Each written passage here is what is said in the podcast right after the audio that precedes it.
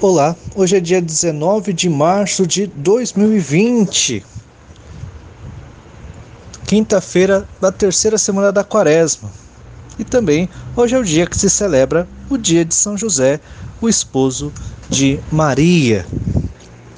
Hoje vamos meditar no segundo livro de Samuel, capítulo 7, versículos de 4 a 5 versículos de 12 a 14 e o versículo 16.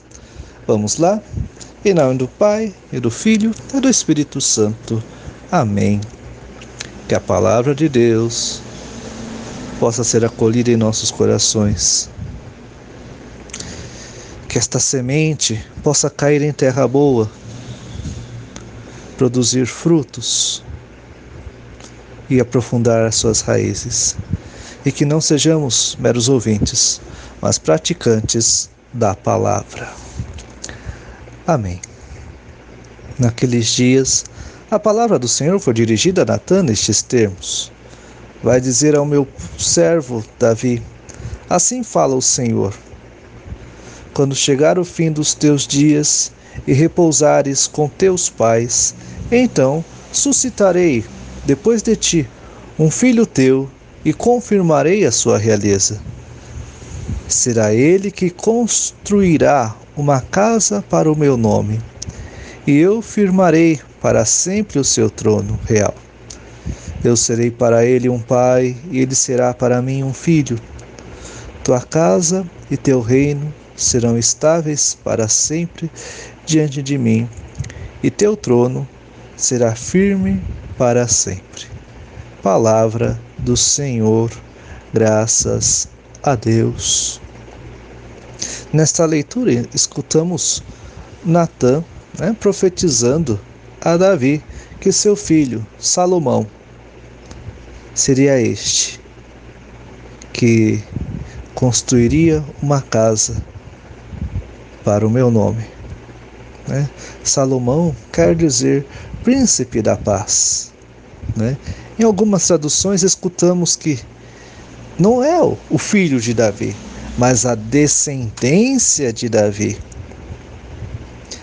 E nós bem sabemos que José é este que dá a Jesus esta descendência de Davi.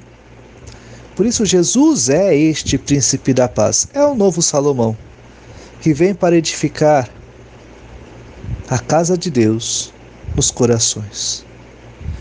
Vem abrir as portas do céu para trazer o reino para a humanidade, o reino de Deus, né? o reinado de Jesus sobre a humanidade. Por isso, meus caros, nestes tempos, nestes tempos de de, de pandemia, nesses tempos de que estamos passando, possamos permitir que o reinado de Jesus possa abranger os nossos corações. Pois é neste momento que muitos serão provados. Ou se deixarão levar pela lei do amor, ou se deixarão levar pelo egoísmo, né? pela mesquinhez, pela maldade. Por isso, meus caros, vamos permanecer firmes na fé, firmes na oração, para que assim possamos permanecer de pé diante da cruz de nosso Senhor. Por isso, peçamos a intercessão da nossa mãezinha do céu para que ela interceda pela nossa fé, que a gente consiga corresponder ao amor e à vontade de Deus.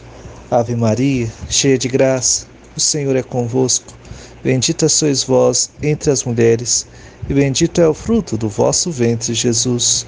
Santa Maria, Mãe de Deus, rogai por nós, pecadores, agora e na hora de nossa morte. Amém. O Senhor esteja convosco, Ele está no meio de nós. Abençoe-vos o Deus Todo-Poderoso. Pai, Filho e Espírito Santo. Amém. Então, né, lembrando as recomendações, né, não se esqueça de realizar as recomendações de higiene para permanecer né, é, na, com saúde. Né? Também não se esqueça da, das recomendações espirituais para esta quaresma. Né? Não se esqueça né, de também purificar as mãos dos pecados.